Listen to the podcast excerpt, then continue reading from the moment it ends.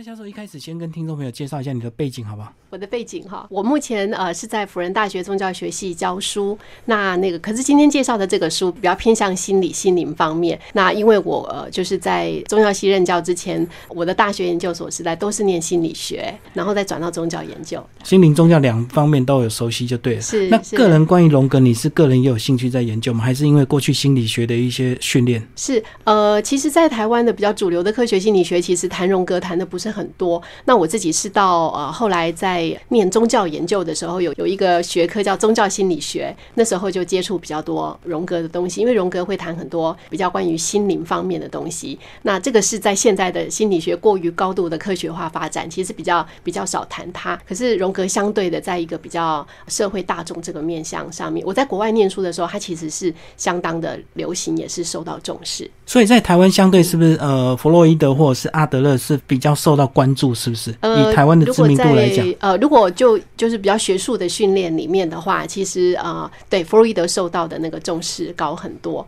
不过台湾现在其实也有一些心理师啊等等，然后也慢慢要就是有一个希望成立像荣格相关的一些学会等等这样子，也越来越多人重视了。那龙格一般人似乎我们常常会听说，就是心理学的一些不管是专有名词或者是心理学的分析，常常会听到龙格，可是一般人对龙格还是不太理解，对不对？是可能比较不熟悉。所以教授一开始是不是先把我们荣格稍微介绍一下吧？先稍微介绍一下荣格，是不是？对，每次讲到荣格，大概就会先提他跟那个弗洛伊德的关系，因为我们大家比较有听过弗洛伊德。弗洛伊德是创了精神分析，他们呃就是说呃年纪大概差个十六七岁哈。那呃其实。他们有一个很共同的点，就是认为我们的我们的心理或心灵的整体哦，有一块我们的日常的理性或意识没有觉察到的一个关于无意识的那个区域。那他们说，其实这一块区域我们。对我们来讲是一个比较陌生的地方，可是我们的很多行为、感受等等，其实是会很受这个地方的影响。哈，所以弗洛伊德是一个比较，他不是第一个提出无意识，不过他是一个，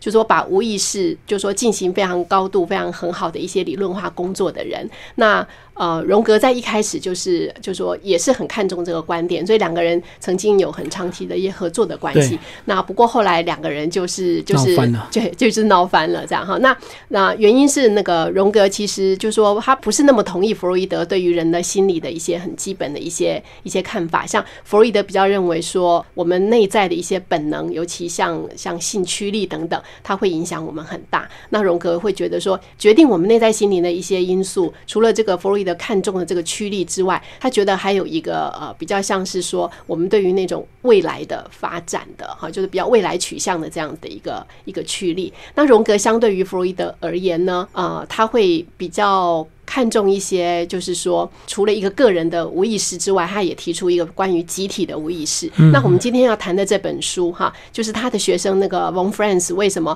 就是会从童话的这个角度切进去，他就会觉得说，童话其实是我们去探索这一块集体无意识，或是到我们个体的无意识很好的一个入口之处。所以用童话来让大家容易理解所谓的集体无意识，就对。或是个人的无意识。那所以呢，在开始介绍这本书之前呢，是不是还要再跟我们介绍这个冯法兰兹？呃，他跟这个荣格当初是怎么样的一个认识？然后后来变成他的一个这个呃弟子这样子。他一开始其实是有协助那个，他还在学生的阶段的时候，就有协助荣格去翻译一些比较像是拉丁文方面的一些著作。那就是这样，跟荣格就开始有比较亲密的一些接触。然后他也开始去接受荣格的分析。哈，像荣格他们这个学派的一些学习的方法很特别。我们一般而言，有时候在学东西就是在课堂上，然后听老师讲哈。对。可是像这种比较属于精神分析或是分析心理学的这种知识呢，他们自己是要有经过那种被分析的过程之后，才能够去成为去治疗别人的分析师。这样。哦，自己也要当做一个实验者，就对。对对，就是你自己要先有经历过一个比较完整的分析的过程，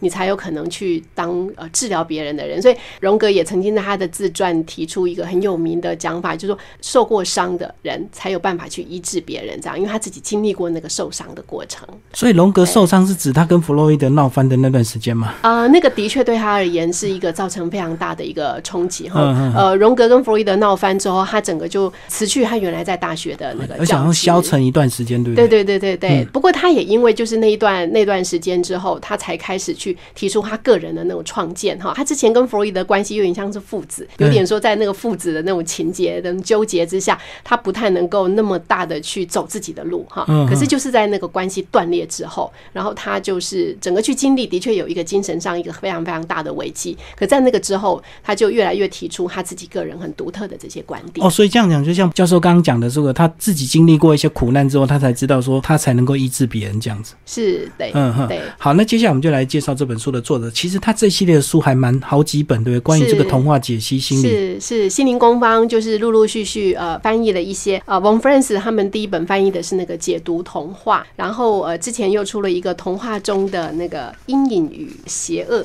然后呃，接下来就是这一本童话中的女性。那之后还会有一些其他的主题，猫公主啊、永恒少年等等，都是一系列 Von Friends 以童话当做题材去进行分析的这样的一个一个作品。对啊，那其实像这本书所提到的一些童话，都是我们非常熟悉的。然后这个童话，其实我们如果没有透过这本书的介绍，其实我们都会把童话看得很简单，是对，它就是一个非常教小朋友要做好事啊，这个坏人一定会有坏报。哎，可是为什么他会运用这个童话的角色？也就是说，当初在创作者的这些作者，其实他们都有一些意识是无形中写在童话里的，对不对？嗯哼，我们之前刚刚主持人您提到，就是说有时候童话可能或是故事好了，我们讲给小朋友听的一些故事，好像它是有拿来教化或是教育的这种这种意味，或者是会认为说童话就是给小朋友听，只是为了小朋友而创作的。那 Von Friends 在这一系列的书当中提出一些很不一样的观点，他会觉得说童话不只是为孩子哈，他觉得童话就是。从我们的个人的，不管说个人或者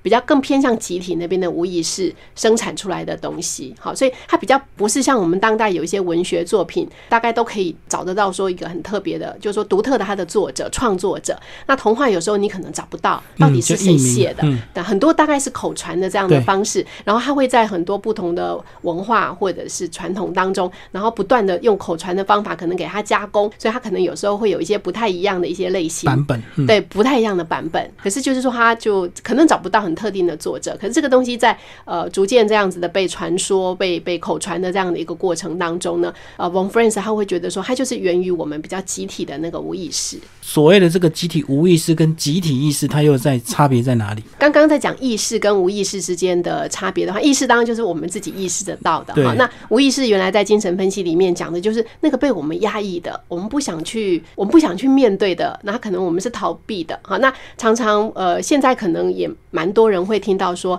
像在讲创伤这种经验啊，有一些创伤，因为它发生的时候，这个经验过于可怕，对当事人讲很难承受，所以他会用某种方式把它藏起来。好，或者是它发生可能是儿童的时候，它比较年代久远了，它被掩盖起来，就对。是是，而且是一个透过一个意识的作用，刻意的去去掩盖它，这样哈。所以那个被掩盖的，常常可能就是我们想要去逃避的，我们没有办法去面对的。可是它其实又构成我们内在心灵的一部分。所以就荣格的分析心理学来讲，就会觉得说，我们的意识的层次去认识这一块我们内在未知的部分，对于我们人格的整合是重要的。其实我们过去只是会看到一些。比如说中国戏曲，如果它过去常常被打压，就是有些作者他会透过一些戏剧的表现形式去控诉当朝，或者是去批判，或者是去影射一些东西。哎，那想不到这个过去在童话的这个故事里，在一些创作者或者是口传者，透过他们这个听到之后再去流传，再去改编，他们无形中也会加入自己的无意识吗？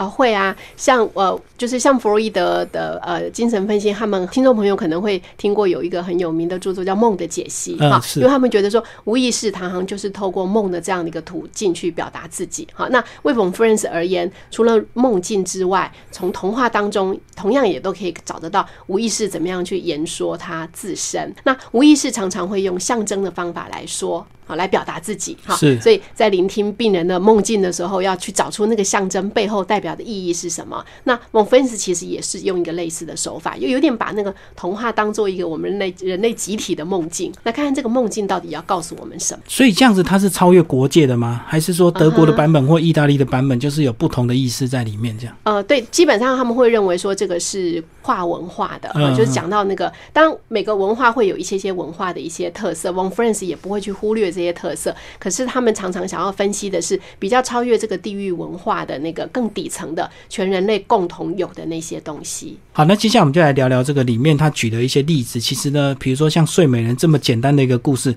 他居然就能够写出三篇，然后分 上中下。是是，对。刚刚主持人您也提到，就是说。我们平常小时候可能这些童话故事这样子看看就就过去了哈。可是，在冯 Friends 这本书当中，因为它有一个很特别，可能尤其对女性而言会更具意义，因为它这个整个就是以女性作为一个一个分析的主角哈。那冯 Friends 一开始有提哦，就说其实很多关于女人的这种女性的这样子的一个故事呢，可能是男性的书写者写哈，所以他可能不一定代表女性的真实的一些心灵的一些历程或感受，可能代表的是男性眼中看到的女性。好，所以冯 Friends 说他在挑到底要挑哪些童话进来分析的时候呢，哈，他要特别去选一些，就是说不只是好像只是去反映那种男性观点的女性，哈，而是要努力想办法在这些故事里面真的找得到一些比较能够反映女性的比较真实的样态的这些故事，哈。那刚刚主持人提到的那个呃睡美人的这个这个故事的话呢，他当主角就是那个那个那个女孩子嘛，哈。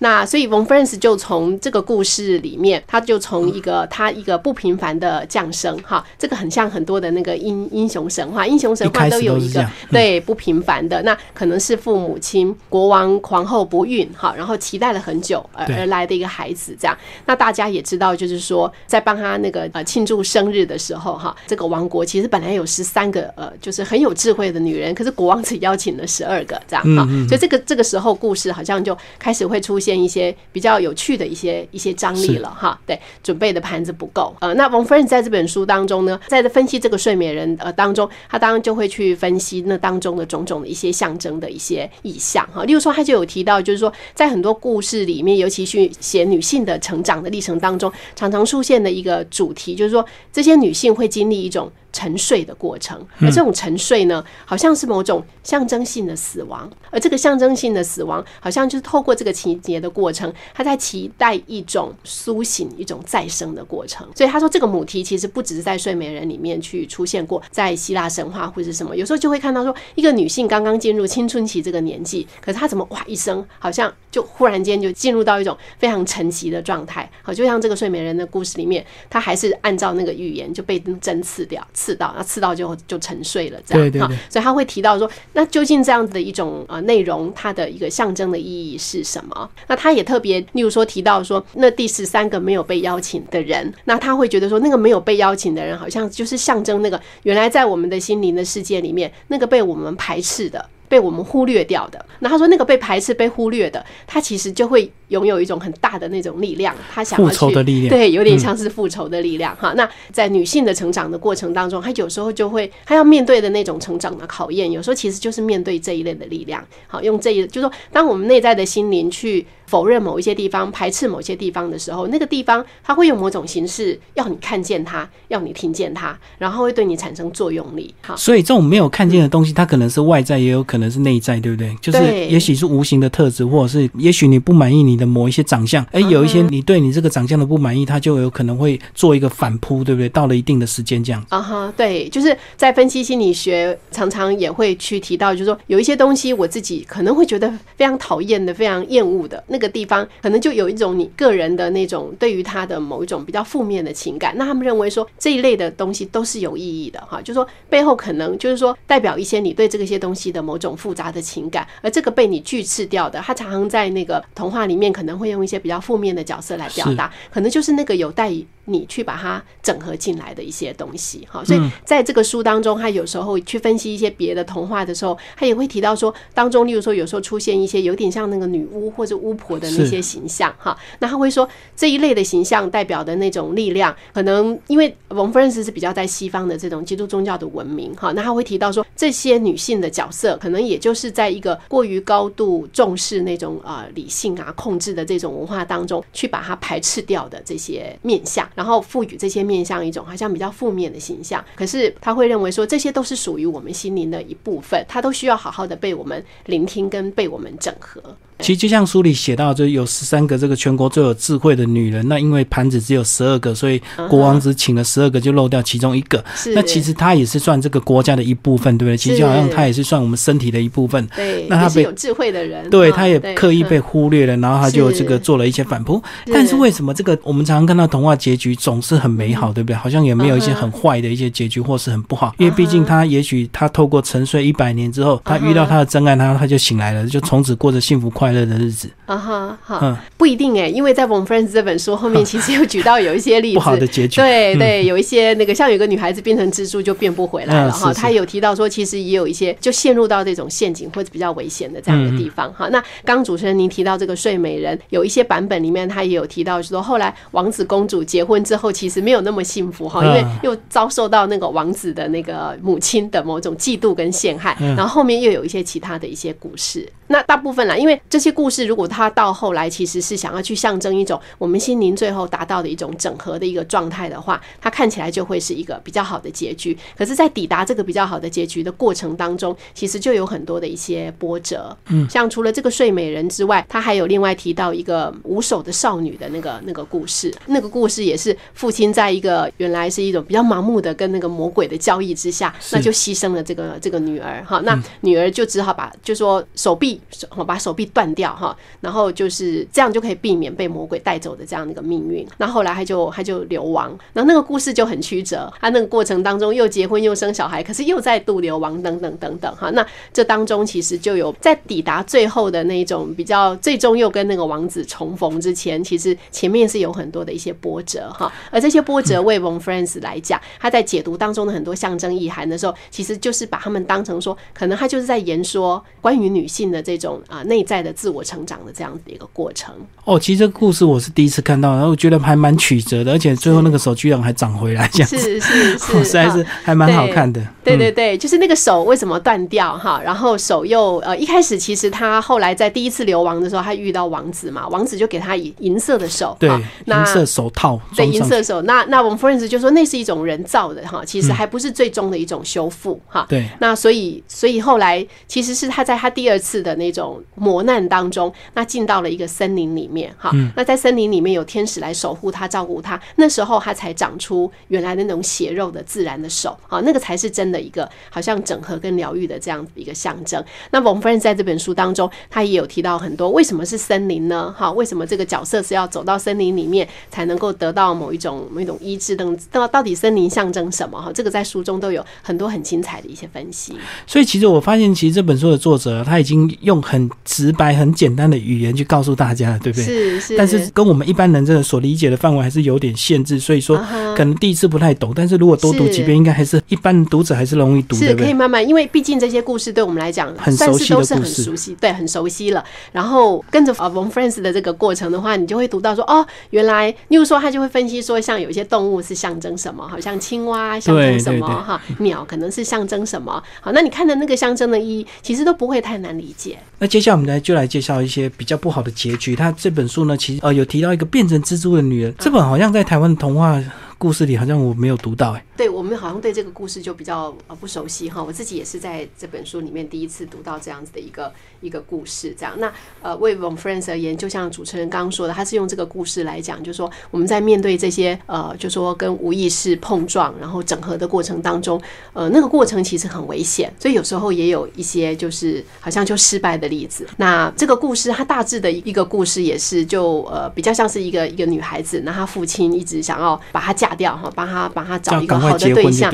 对对对。可是他就一直一直不肯。这个开头好像就有点在讲说，好像他一开始就在抗拒一个，好像原来一个主流的价值里面哈，可能觉得女性应该要走怎么样的路，传统的路就对他没有走，所以他好像开始要走一个大家比较认为不寻常。那不寻常常常其实在很多文化当中，可能就用禁忌来表达哈。那他后来其实故事当中情节就会出现一个，他其实有遇到他他一个喜欢的人，可是那个人是那个就是居然是一颗。头对，只有一颗头，没有身体。好，对，那可是他很喜欢他，所以这个就是一个好像很不寻常。他喜欢上一个，就是说整个主流价值或者是爸爸妈妈一定不会同意的这样子一个一个一个对象。那他后来被发现的时候，果然也就是不同意嘛，哈，一定要把他们拆散这样哈。那这个女孩子也是因为这样子就开始有很多的那个波折哈。那后来也到了一个很很怪异的一些很诡异的地方，就那个头的这个呃国度里面。对对，好，然后在那边也是遭遇到很多的一些一些危险，那他就。陷入重重的那种险境之中哈。那在那个地方，虽然有一些好的一些好像老妇人想要帮他哈，那等就是在童话里面有时候会出现一些好像想要帮助他的一些角色等。不过这个故事到后来，他其实是那个本来他们已经帮他找好一个要从那个地方逃出来的那个路哈，可是有跟他说你要就说落地之前眼睛闭起来，然后落地就是一落地眼睛就要张开，可是落得太快，所以他来不及，就他就变蜘蛛了哈。所以这故事在这个地方戛然而止哈。所以 Von Friends 就会说，就说他整个就是就变成非人的样貌，是是，对。那所以它是一种好像从人变到一个非人的那个过程。那用这个故事来讲，就是说，其实女性在面对这些内在的这些，就是说，当她在整合这些种种，就是说社会不允许的这些这些东西的时候，她可能会遇到的一些招致的一个不好的一些后果。这个主题其实，在 Von Friends 的另外一本书，就是童话中的阴影与邪恶，其实也谈蛮多这一类的故事，都是这些比较面对这些阴暗面啊，这是这样子一个故事。然后选择会让它变成蜘蛛是有意义的，对不对？蜘蛛是有它的象征意义啊哈，对。这个在那个书中其实都有都有提到哈，他其实在这个书当中提了很多的一些一些故事哈。其实有有一些故事，我会建议那个听众朋友，然后刚刚因为主持人有说，就是说在读这个时候会觉得不是那么好进入哈。那也许呃，就是大家也可以看心灵工坊出的另外一个那个吕旭雅老师的那个《公主走入黑森林》哈，因为旭雅老师自己他原来就是用中文来书写，那呃就是就是我自己在阅读这些不同的一些。书的时候，其实这几本的译者已经都译得非常好。可是就说，如果原来的那个语言是用中文书写的话，它就会更容易的进入这样对。然后还有另外一个日本，他也是荣格学派的分析师和和准雄，好，他也有就是童话心理学里面也有分析一些类似的故事。好，所以刚主持人会问到说这些象征的意思的时候，有时候你会去看到，就是说，如果你去找和和准雄的书，找李旭亚老师的书，还有 Von Friends 的书，有时候他们三个人会分析到同一则神话。好，可是你会看到说，他们三个人会读出一些不太一样的东西，好，所以这个也是在读神话的时候很有趣哈。Von Friends，包括 Von Friends 或是那个和和准雄，他们会都会提到说，听众朋友在读这些故事的时候呢，他们最终是希望你能够借着他们的分析，好，作为一个开始，然后之后你自己有能力来自己去阅读这些这些内容，哈，然后为你。自己找到的这些，就说哎，为这些象征去挖掘更多的这些意义。好，所以刚主持人在讲说，哎，那个蜘蛛到底有怎么样的意义？哈，这个蜘蛛其实在就是说，呃，像这些学派哈，他们都不会像是说，好像有一个一对一的，就是说，呃，什么东西就是什么意思，什么东西，对对对对，这个都会随着在故事的脉络当中，他可能不同的人为他去读到一些不一样的这样子的一些东西。哈，所以不同的故事，这个就有不同的象征意义，不是说一定就是怎么像科学这样怎么解释就是。是一个标准就对了，是是，因为呃，它比较比较像红绿灯哈，例如说红绿灯，你说遇到红灯是要停，遇到绿灯可以走，这种有点是一翻两瞪眼。可是童话当中比较有趣的象征就比较不是这个样子哈，象征它有点像是那个那个挖矿的过程，好像它可以随着不同的那个挖掘的人，然后挖到。不太一样的东西，那你说这些东西它可以同时并存吗？可以的，是哈，就是因为它是一个意义上面很多元、很丰富的这样的一个样貌。好，所以如果有听众朋友想要知道说为什么在这个故事里面，他最终最后用了一个怎么样叫做蜘蛛的意象呢？会很推荐听众朋友来自己来找这本书来看。甚至也可以从我们台湾的这个呃吕旭雅老师的这个作品开始来看，就是会比较容易入门一点点，对不对？是是，旭雅老师他其实呃就是 Von Friends 这边分析的有一些故事，在他那边呃也有分析哈。然后我自己在读的时候，我就是会喜欢把他们他们几个人就是一起交叉的看，然后你就哇就看到他哎他们会看到一些不太一样的面相，我自己非常有趣。所以如果按照这个逻辑推论下来，每一个读者也可以就说用自己的方式去读出这些象征的意义。好，那前面呢？还有个故事呢，叫《白雪与红梅》哦。呃，那这个故事，这个算是可能我这个我就我以前有时候在读那个童话故事的时候，会读到这个样子的一个一个故事，就两个长得很漂亮、很可爱的女孩子，然后跟妈妈哈，然后哎某一天就说。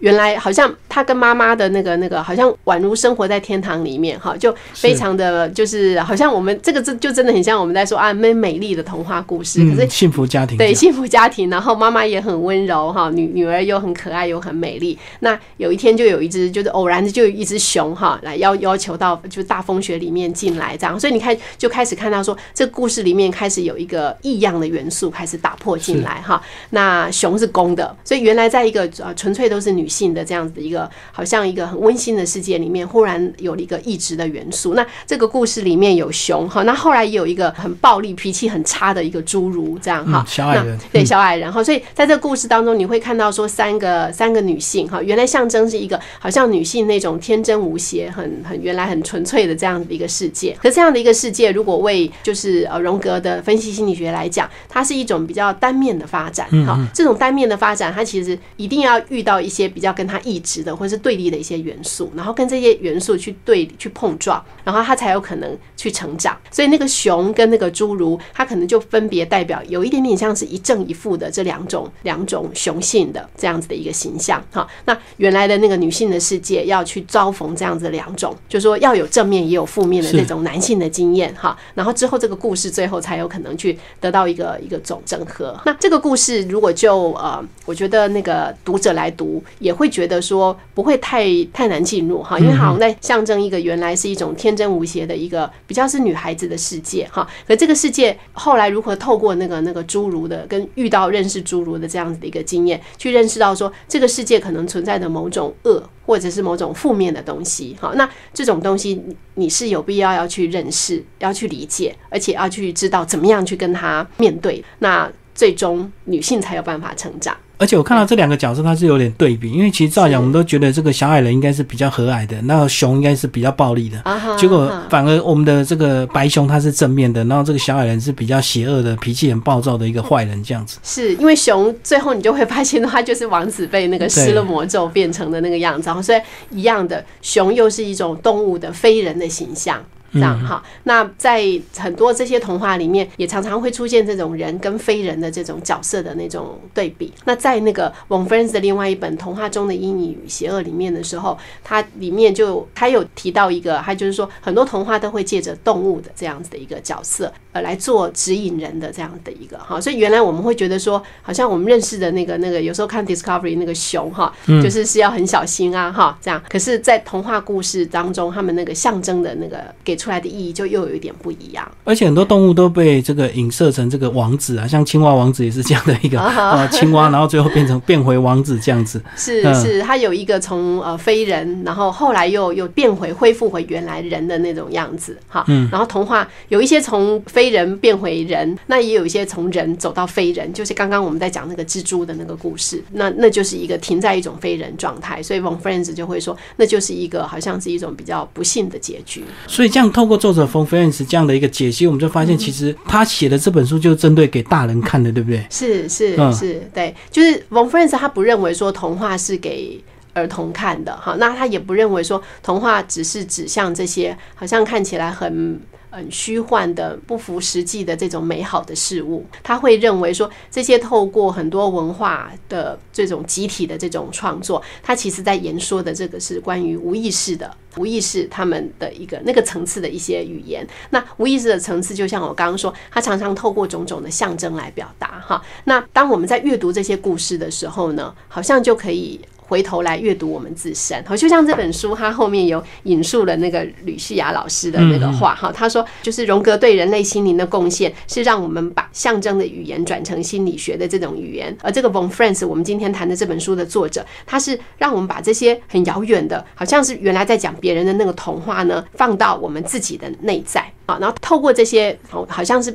外部的童话去理解一个我，去认识我自己。好，所以为心理学家而言，阅读这些童话有一种帮助我们，好像拿着一个镜子反照自己，然后更加认识自己的这样的一种功能在背后。所以他写这本书的目的就是帮助我们读者去认识自己，是不是？是没有错，对，因为像这本书，它特别又以女女性为主题的话，那其实女性读起来可能就会更心有戚戚焉，因为它里面很多角。色都是女性哈，那也是在讲说女性在成长的过程，好像那种那种怎么样去整合那些不认识的陌生的，那你可能会遇到哪些试验或是挑战？可是你后来又怎么样的借着某一种勇气跟力量，然后最终去得到一种整合？像刚刚我们在说那个五手少女的那个故事哈，对她后来进到森林当中，那呃那个森林可能就是象征一种，就是你就是从一个一个世界当中离开，然后然后在一个特别的地方重新跟自然。然建立一种一种联系，好，在在那个地方找到力量。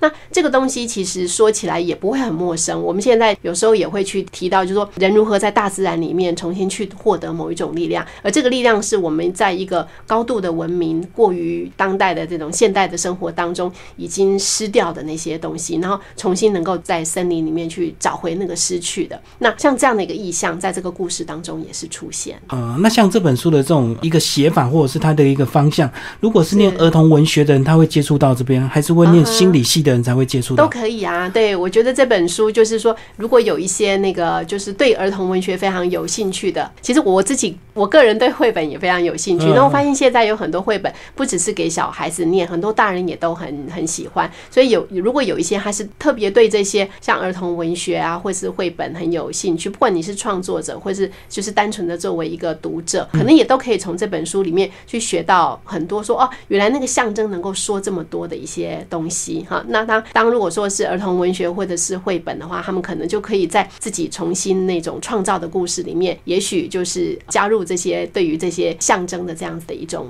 一种连接。所以我觉得这个当就是是比较给大人看的。所以这样听起来蛮适合给那个呃所谓的这个故事妈妈看的哈。如果她更懂得里面的一些象征意义的话，她说故事起来可能会更加的精彩，对不对？是是。然后这些故事呃，其实现在有很多绘本，它都有很多那个故事的改写，像那个小红帽就大量的被被改写哈。对，然后那个呃还有那个什么灰姑娘也出现了灰王子好等等等等，就是说其实他都是呃，我觉得当代的创作者好像就是那种不断的加入这个原来的那种。童话书写的这样子的一个行列，然后创造出就说很多很多为我们当代人而言能够更有共鸣的一些故事。那魏冯 friends 他们这样子去分析这些童话呢，我觉得则是有一种就是说，虽然这些童话可能有一些是我们小时候就是都听过，或者是说我们甚至完全没有听过，觉得那只是给小孩子的。可是冯 friends 或是像吕旭亚老师和和准雄等等他们写的这些人的这些一系列的这些书，我觉得他们就是可以帮助我们重新透过他们的分析。然后让我们建立跟。这些童话之间建立起一种我们跟他之间的关系，那透过这样子的一种关系，我们回头去更加的认识自己。最后，教授会不会期待这个有人用荣格的角度来分析一些中国的神话，或者是我们自己传统本土的一个神话？会，当然会。对，呃，我之前呃也曾经就是呃就说有想过，就是说其实我们也有很多我们我们很有趣的神话，像我们有那个哪吒的那个那个神话哈，那个那个神话本身就很有趣的那种，好像父子。子之间的这种这种纠结哈，然后呃，现在还是。鬼月嘛，哈，对 那个聊斋，对，那的，就是我们有很多女鬼的故事，哈，对对。那前一阵子其实也有有一个书，它专门就在讲那个女鬼的形象，哈，对。那为什么这些女性常常要透过这种鬼的形象，才能够好像有一种发声的那种力量等等，哈，等等，好像它都都在言说某一种很重要的、不断重复出现的这样子的一个一个主题。所以我当然也是会很期待，就是说能够把分析心理学的这些分析的这样子的一个方式，如果有人可以。开始比较用我们自己文化里面的这些材料来谈，在他的另外一本那个童话中的阴影与邪恶的时候，Von Francis 是有用了一个就是比较中国文化里面的那个材料，就是那个那个吊死鬼哈，那个女性吊死鬼，然后找替身的那个故事，他有用那个那个那个来分析，就是有选选到有选到，对对对对，在在另外一本书里面。好，今天非常感谢我们的呃蔡宜佳教授为大家介绍这本书哦，这个呃童话中的女性，然后这本书由心灵工坊所出版，好，谢谢教授。谢谢，谢谢大家。